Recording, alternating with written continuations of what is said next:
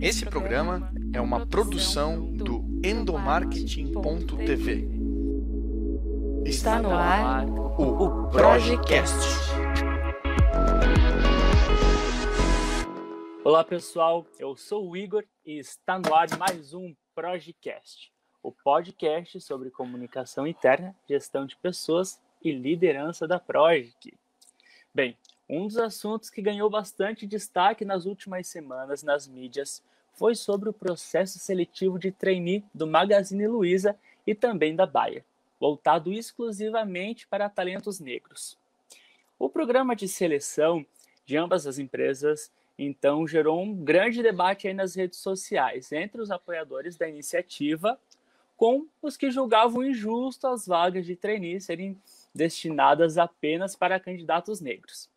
Mas a verdade é que esses casos, é, em especial, foi, foram apenas um acontecimento para que a gente pudesse debater um assunto muito mais amplo: a representatividade negra no mercado de trabalho e a importância da inclusão e da diversidade nesse meio, formado aí pela sua maioria por homens brancos cis. E para poder ajudar a gente a entender um pouquinho melhor sobre esse assunto e, analisar melhor esse cenário, eu recebo como convidado do podcast de hoje o consultor de diversidade, palestrante, professor, doutorando em diversidade e sócio fundador da Mais Diversidade, Ricardo Sales. Ricardo, seja muito bem-vindo ao podcast. Oi, Igor, muito obrigado pelo convite. Prazer estar com você e com os ouvintes aí do podcast. Show, cara. Bem, Uh, Ricardo, eu acredito que boa parte a esse boom em torno dos anúncios feitos, tanto pelo Magazine Luiza como também da Bayer, se deu porque uma boa parte da população ainda não tem um conhecimento sobre a desigualdade racial no mercado de trabalho. Então, acho que a forma, mais, a forma mais justa da gente iniciar essa nossa conversa é a gente colocando todas as pessoas no mesmo patamar de conhecimento. Então, eu queria te perguntar: o que, que significa a desigualdade racial no mercado de trabalho e por que foi tão representativo e importante essas ações do Magazine Luiza e da Bayer em promover um processo seletivo exclusivo para talentos negros? Boa. Olha só, a desigualdade racial no mercado de trabalho e em toda a sociedade, ela é expressa em números. Números que mostram para gente o cenário de racismo estrutural que a gente vive no nosso país, algo que é, tem repercussão muito séria no meio empresarial, no mundo do trabalho. Acho que vale um registro inicial de que a gente está falando aí da maioria da nossa população. A população negra é o conjunto das pessoas que se auto-identificam como pretas e pardas. É, e esse grupo corresponde aí a 56% da população brasileira. Quando a gente chega nos espaços de prestígio, poder e privilégio, essas pessoas, no entanto, não estão representadas como deveriam.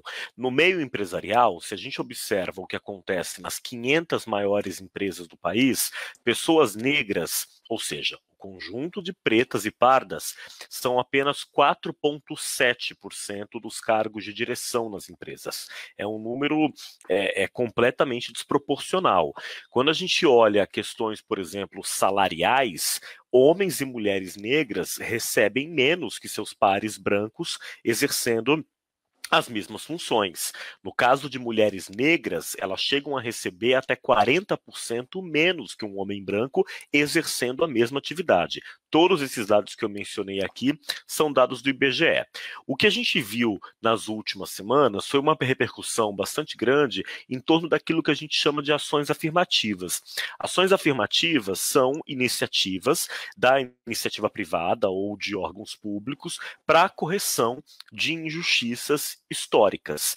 É, esse é um processo que a gente acompanha no Brasil já há alguns anos, a partir dos sistemas de cotas nas universidades. As universidades federais, por lei, destinam hoje uma porcentagem de suas vagas a alunos que se autodeclaram negros e também a alunos de classes sociais é, mais baixas. Essas cotas já foram é, objeto de análise do STF que decidiu pela constitucionalidade delas. Eu estou trazendo esse ponto, Igor, porque uma das questões que mais suscitou debate debate nos últimos dias é se as iniciativas dessas organizações seriam ou não legais. E acho que é importante a gente ter em mente aqui o seguinte: o ordenamento jurídico brasileiro ele é muito complexo. Então, qualquer advogado ou advogada mexendo ali numa porção de artigos e leis vai encontrar uma série de argumentos para fazer valer os seus pontos de vista. No entanto, no que se refere a ações afirmativas, que é o caso desses programas de trainee ou de estágio voltados exclusivamente a jovens jovens negros, existe pleno e absoluto respaldo legal. As ações afirmativas, elas estão previstas no Estatuto da Igualdade racial, elas têm amparo em diversos artigos da Constituição brasileira e, para além disso, existe uma recomendação do Ministério Público do Trabalho, uma nota técnica do ano de 2018, que recomenda que as empresas façam trabalhos nessa direção. Se restava alguma dúvida sobre a legalidade das ações afirmativas, ela acabou essa semana, porque o Conselho Nacional de Justiça decidiu que tribunais e o próprio Supremo Tribunal Federal devem destinar 30% de suas vagas a estagiários negras e negros, ou seja, o próprio Conselho Nacional de Justiça tomando providências para a correção das injustiças históricas que a gente ainda vivencia no nosso país. Maravilha, eu acho que essas informações aí são essenciais para a gente começar a dar start aí numa, numa análise de, todo, de todos esses acontecimentos que aconteceram aí nas últimas semanas e principalmente para que a gente possa é, falar sobre diversidade e inclusão de modo mais homogêneo, que todos tenham uma visão aí igualitária sobre esse assunto. Bem, com essa explicação inicial sua, é, eu quero trazer um ponto bem importante é, em relação ao lado contrário, né, das pessoas que não curtiram e não apoiaram aí esses esses processos seletivos exclusivos para talentos negros, onde eu li bastante comentário aí nas redes sociais e, enfim, alguns argumentos contra, é, falando que esse era um processo discriminatório, inclusive até surgiu um termo aí é, chamado racismo reverso. Aí eu aproveito essa oportunidade para te fazer um questionamento de por que, que esse conceito de racismo reverso é algo errado de se usar, Ricardo? Perfeito. É, acho que vale um passo anterior. É a gente ter a compreensão de que no, no mundo que a gente vive hoje, é, todo mundo se sente autorizado a dar opinião sobre tudo o tempo todo. E isso faz parte da democracia. As pessoas têm as suas opiniões, têm direito a expressarem suas ideias, desde que, é claro, não desrespeitem outras pessoas, não propaguem discursos de ódio e, na minha visão, de forma complementar, que se qualifiquem para dar opinião, que estudem, que pesquisem o tema. Eu, Igor, cada vez mais, isso é até algo coerente com a, com a minha, minha vivência na academia, cada vez mais eu me restringo a opinar sobre aquilo que eu conheço, porque senão acho que a gente corre o risco de ficar nessa coisa de, de falar o vento sem base em, em argumentos sólidos ou em, em pesquisas e fatos e dados. Bom, o desconhecimento, e é por isso que eu estou falando dele, está na base de algumas dessas opiniões equivocadas. Por exemplo, essa ideia do racismo reverso. Racismo é sobre estrutura de poder. Quando a gente fala em racismo, a gente está falando de uma sociedade que hierarquiza as pessoas de acordo com o seu fenótipo. Raça não é um conceito biológico. Não existe raça na biologia. raça é um conceito social. Nós, a humanidade, hierarquizamos as pessoas de acordo com o fenótipo, de acordo com a aparência delas. E pessoas que têm um fenótipo é, associado às pessoas negras, né? Pessoas negras é, ocupam aí um, um, um espaço despre desprestigiado nessa hierarquia que a sociedade cria. A gente, além de saber que raça é um conceito social, a gente tem que ter em mente que raça é um conceito estrutural. O que, que, eu quero dizer com isso? Quando a gente fala que o racismo é estrutural, a gente está querendo dizer que ele aparece em todas as dimensões da nossa sociedade. O racismo aparece nas empresas, na educação, no sistema de saúde, no mundo do trabalho, na comunicação, em todas as esferas da sociedade, o racismo vai aparecer, porque ele estrutura as relações nessa sociedade. Dizer que é estrutural também significa dizer que nós não estamos falando de indivíduos aqui. Quem nos escuta nesse momento pode, por exemplo, dizer o seguinte: eu não sou preconceituoso. Eu não sou racista. Ok, ok, vou te dar um crédito, talvez você não seja mesmo, que bom, tomara que seja o caso. No entanto, isso não significa que a sociedade não o seja. O fato de você não ser racista, o fato de as pessoas ao seu redor não serem racistas, em que pese ser algo importante e significativo, não deslegitima o fato de que essa é uma sociedade construída em bases racistas.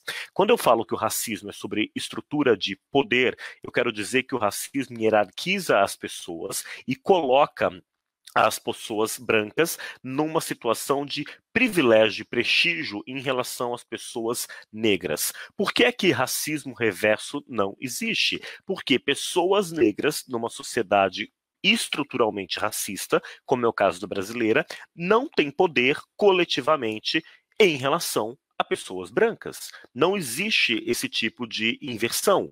Não, ninguém é, sofre preconceito numa numa loja, numa batida policial ou em qualquer situação, porque é branco. Isso não existe. As pessoas às vezes tiram da cartola algum exemplo. Ah, mas é, é, me chamaram de branquelo quando eu era criança. Isso é uma bobagem, né? É uma bobagem. É você comparar é, alguém é, é, ser chamado de branquelo com alguém ser chamado de macaco, que são coisas completamente diferentes e, e uma comparação de cunho completamente absurdo. Me chama chama a atenção a polêmica que se criou em torno desses processos seletivos voltados para é, exclusivamente talentos negros.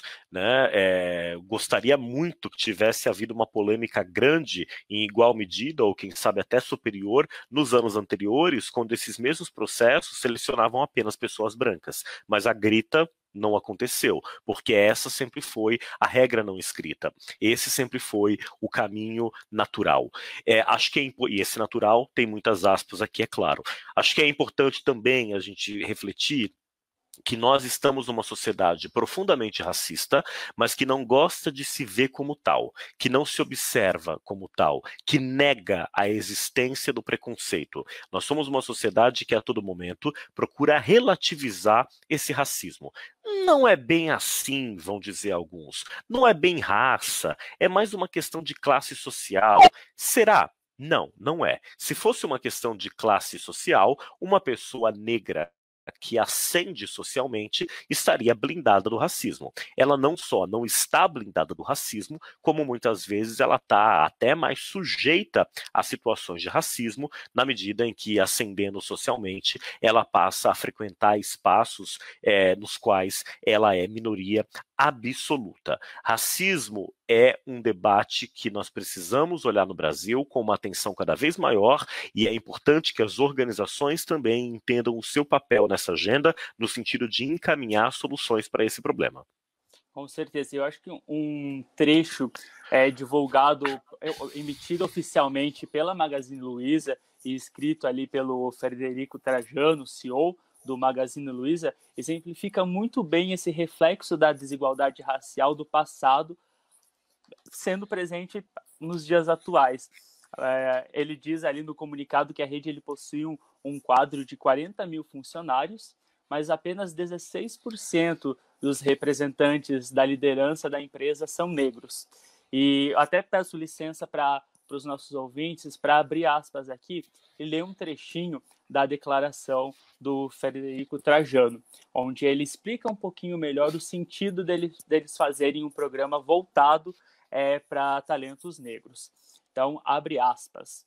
Ao longo dos últimos anos, o Magalu, o Magalu formou cerca de 250 trainees. Desses, apenas 10 eram negros. Nossos programas simplesmente não conseguiam atrair esses talentos, que, a princípio, nada tem de diferente dos demais, senão a cor da pele. o número de inscrições de negros sempre foi baixíssimo. Talvez porque, para, muito de, para muitos deles, passar em um programa seletivo de uma grande empresa parecesse inatingível. Talvez porque nossa seleção exigisse certas competências, fluência em inglês, por exemplo, quase impossíveis de ser desenvolvidas por pessoas que frequentemente estão entre as mais pobres da nossa população. É como se os nossos processos de seleção anteriores fossem como pistas de corrida em que o ponto de chegada era comum, mas certos candidatos já saíam com vantagem em alguns metros de distância sobre os demais. Fecha aspas. Acho que esse trecho da, da carta emitida pelo Magazine Luiza traduz de uma forma super didática todo esse essa desigualdade histórica é, que vem da e sobre a desigualdade racial, né, Ricardo? E como importante é, é as empresas fazerem esse tipo de campanha e, no caso da Magazine Luiza, é, levar esse debate para a sociedade sem medo das repressões. Uhum. É, veja, as empresas precisam cada vez mais, por uma questão ética, moral, e também porque elas vêm sendo cobradas pelos consumidores e por, pelas novas gerações que eventualmente vão trabalhar ali, elas precisam direcionar esforços na direção de correção dessas injustiças históricas. Tem algumas pessoas com uma ideia, com um pressuposto um pouco antigo, que vai dizer assim: ah, o papel da empresa é dar lucro, né? É uma ideia que era muito pautada por Milton Friedman, outros pensadores é, dos anos 70 que diziam esse tipo de coisa.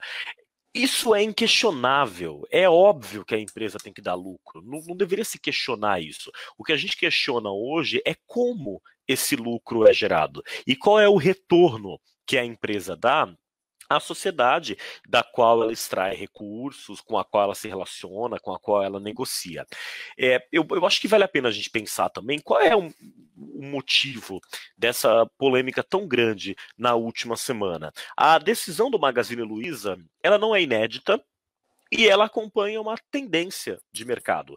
É, isso não tira o mérito, da decisão do Magalu, eu aplaudo a decisão, acho importante que a organização tenha feito isso, mas eu também noto as pessoas tratando com ineditismo, o que para mim é só reflexo de falta de informação, Igor. O Magalu não está sendo pioneiro, ele está seguindo uma tendência de mercado, né? Tá seguindo uma tendência de mercado. Outras empresas é, anunciaram aí recentemente seus programas de trainee, de estágio, com, com foco em pessoas negras, aqui na Mais Diversidade, na consultoria, a gente tem uma curadoria de talentos que tem o objetivo de conectar empresas há talentos diversos e a gente está há algum tempo aí ajudando empresas dos mais variados segmentos, portes, a encontrar pessoas negras, LGBTIs, com deficiência e mulheres para posições de liderança, programas de trainee e de estágio.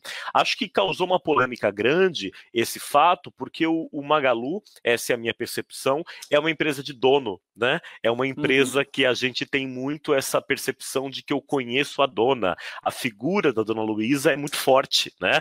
É uma empresa que a gente tem uma proximidade, ela não é tão impessoal é, ou, ou, distante de nós como outras empresas seriam. E é, eu acho, eu atribuo a essa relação de proximidade que quase todos nós temos essa empresa, o fato de ter causado uma repercussão. Que bom que o debate foi grande e vou destacar aqui que nesse dia em que nós gravamos o podcast, existe um anúncio de página inteira na Folha de São Paulo e no Valor Econômico, um anúncio assinado pela, pela pela iniciativa é, pela, equidade, pela igualdade racial, iniciativa empresarial pela igualdade racial e por mais 73 grandes organizações que estão dizendo ali, Magalu, estamos junto. Isso é importante, nós reconhecemos esse esforço e, e valorizamos essa iniciativa.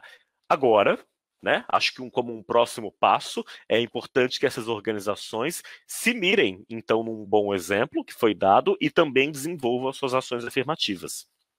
Perfeito a, a colocação, Ricardo. É, inclusive, a gente tem um histórico aí de programas aqui do, do Projecast em que a gente fala que que você promover a, a, diversidade e a inclusão dentro da sua empresa já não é um diferencial competitivo no mercado, é uma necessidade.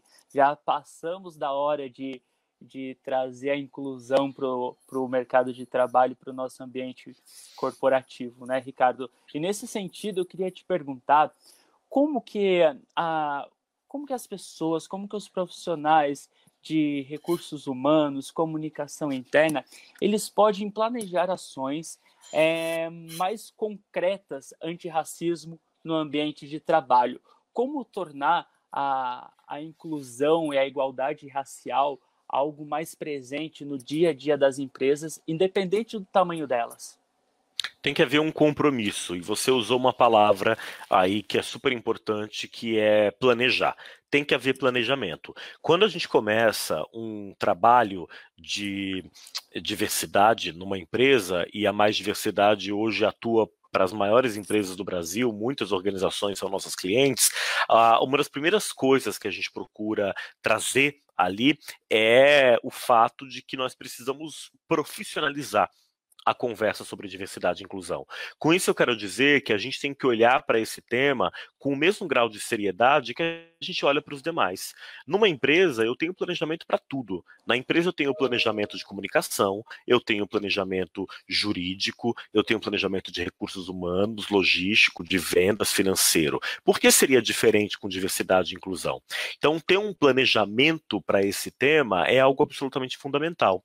Esse planejamento tem que ser construído a partir de um diagnóstico. Então, o ponto de partida é identificar tanto os meus desafios relacionados à demografia interna da minha empresa, onde estão as pessoas negras, onde estão as pessoas com deficiência, as mulheres, LGBTI de diferentes gerações, entre outros grupos, e também numa perspectiva qualitativa, Quais são os desafios, oportunidades que eu tenho para trabalhar esse tema aqui dentro da minha organização? Feito o diagnóstico, é importante eu identificar quais vão ser as minhas prioridades. A gente está falando de temas que são muito amplos e que são muito desafiadores.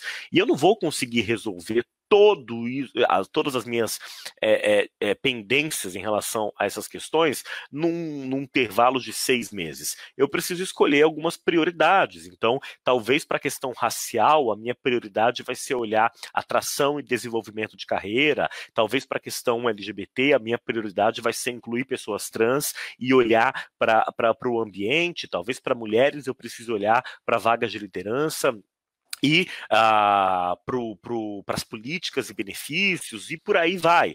Estabelecer prioridades é algo absolutamente é, fundamental né, a fundamental para que a gente possa avançar. Quando eu estabeleço prioridades, eu consigo, na sequência, pensar em quais são as minhas metas, quais são os meus objetivos de curto, médio e longo prazo, quem são as pessoas que vão olhar para esse tema na minha empresa e o que, que eu espero delas. Você destacou aí duas áreas que, para mim, são absolutamente fundamentais nessa jornada: recursos humanos e comunicação. São áreas absolutamente fundamentais. No entanto, a agenda de diversidade ela é da empresa toda.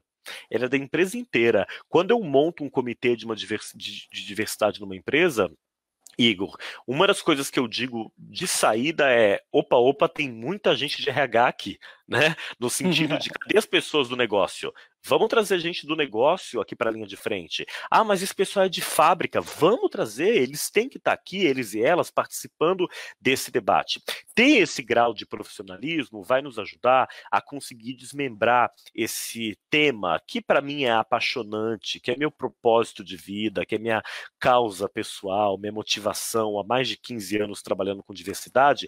A gente consegue traduzir tudo isso, que é a paixão de tanta gente que está nos escutando, em algo mais concreto. O tema é a minha paixão. Talvez seja a paixão aqui da nossa ouvinte, do nosso ouvinte. Não é a de todo mundo. Então a gente vai traduzir essa nossa paixão na linguagem do meio empresarial, que é a linguagem das metas, dos números, dos KPIs, dos diversos indicadores de desempenho Quanto mais a gente tiver a habilidade de profissionalizar essa conversa, mais longe a gente vai.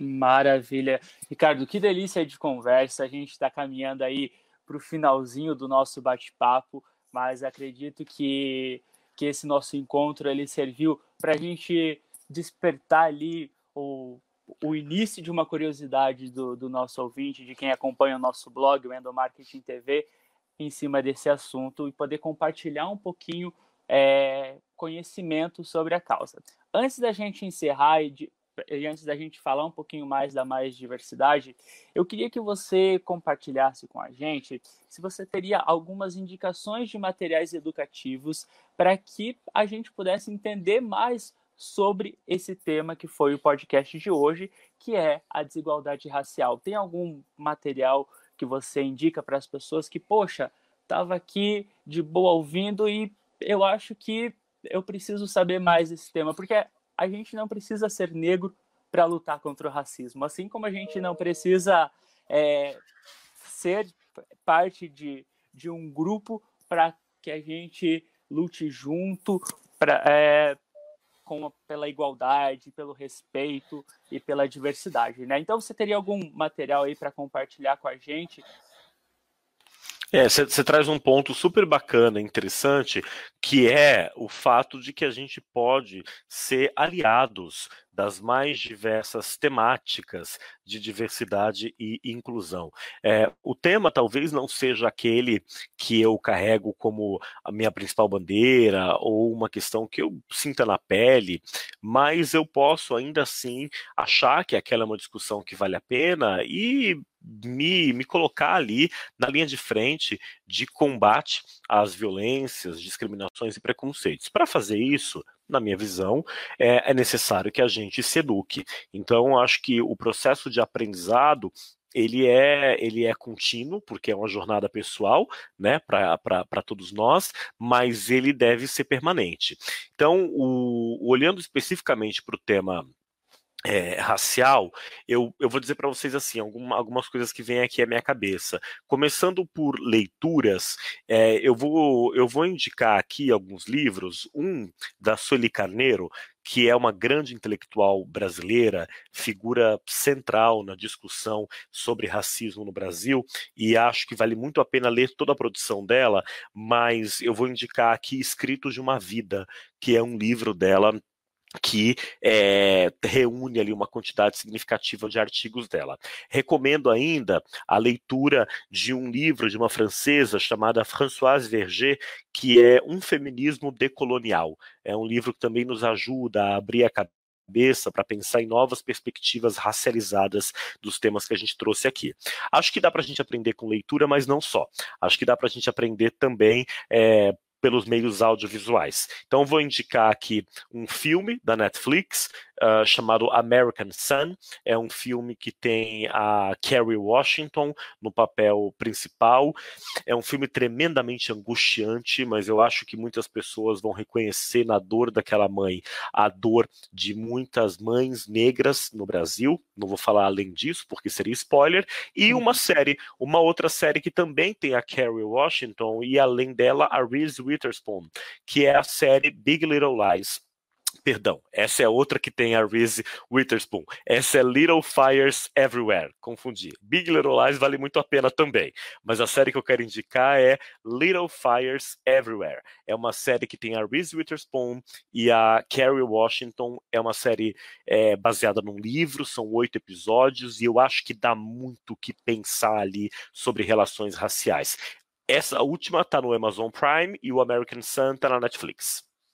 Anotadíssimo aqui da minha parte. Pessoal que está nos acompanhando também, vale a pena aí a, a busca. Eu já li antes da, da entrevista algum, eu não conhecia, mas eu li é, algumas matérias falando sobre materiais de apoio para a gente entender mais sobre o tema.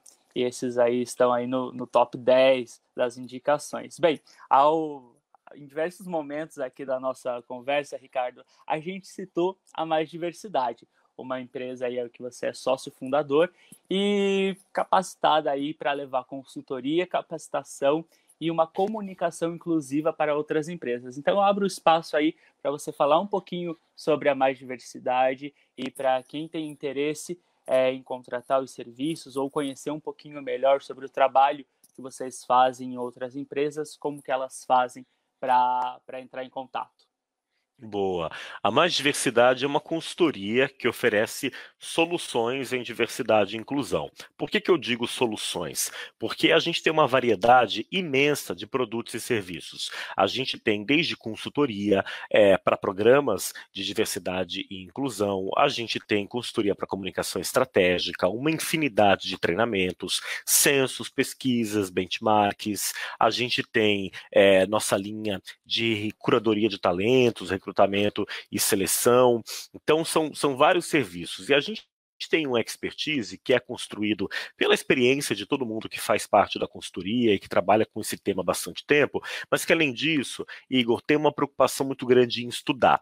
Isso eu acho que é algo que a gente não pode abrir mão, né? Eu me orgulho muito de dizer que eu tenho um time na consultoria primeiro lugar, um time diverso, porque isso para nós é uma questão básica, uma questão de coerência.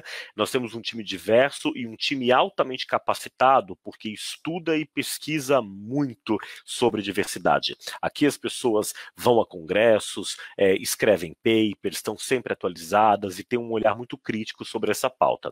Para saber mais sobre a Mais Diversidade, pode tanto é, seguir a gente no Instagram, arroba mais diversidade, quanto mandar um e-mail para a gente, que é contato arroba maisdiversidade.com.br. E se você me permitir, posso fazer um último merchan?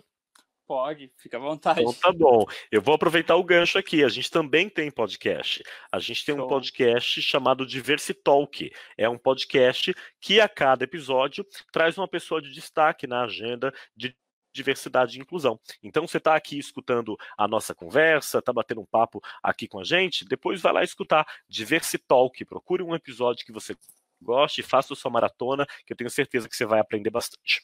Maravilha. Conhecimento nunca é demais e quando compartilhado é melhor ainda, né? Ricardo, muito obrigado pela sua participação aqui no nosso podcast. Novamente, eu, eu falo o quão agradecido eu estou por você trazer essa pauta que, que não é de domínio nosso, mas que a gente se preocupa em levar um conteúdo relevante para os nossos ouvintes de importância. Então, muito obrigadão aí pela parceria. Eu que agradeço. Muito obrigado pelo convite. Um prazer estar com vocês. E para você que está nos ouvindo, acompanhe o podcast que o Ricardo indicou. E também você pode passar no nosso blog endomarketing.tv para saber mais sobre assuntos não só de diversidade e acompanhar os materiais que a gente já produziu sobre o tema, como também sobre outros materiais de liderança e gestão de pessoas. A gente volta a se encontrar na próxima semana. Muito obrigado pela companhia. Fique bem e, se puder, fique em casa. Valeu, pessoal. Tchau, tchau. Você ouviu o Projecast.